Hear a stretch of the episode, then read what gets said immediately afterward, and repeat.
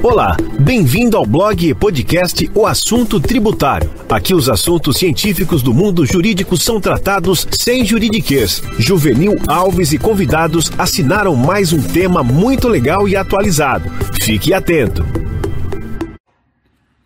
Cashback dos tributos.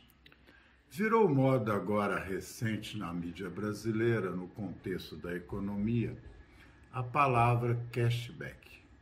O Posto Ipiranga mais uma vez inovou no marketing e coloca que devolve dinheiro na compra de alguns produtos, curiosamente, por brincadeira, até da coxinha.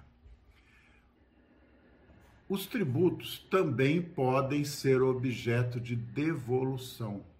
Muitos empresários esquecem que no ano passado, ou não sabem, a Receita devolveu 1,6 bilhões aos contribuintes. Quem, quem trabalha no regime de substituição tributária pode pedir cashback do Estado na base de cálculo presumida. Quem pagou a mais PIS e COFINS sobre a base de cálculo do ICMS também pode pedir restituição.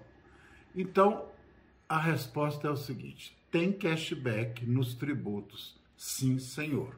Até o próximo episódio. Atenção, atenção! Nossas publicações têm caráter informativo e científico, não refletem nenhum caso concreto. Eventual aplicação deverá levar em conta a realidade da empresa e poderá ser feita por qualquer profissional de confiança do interessado e, em caso de reprodução, deve seguir as regras do direito autoral.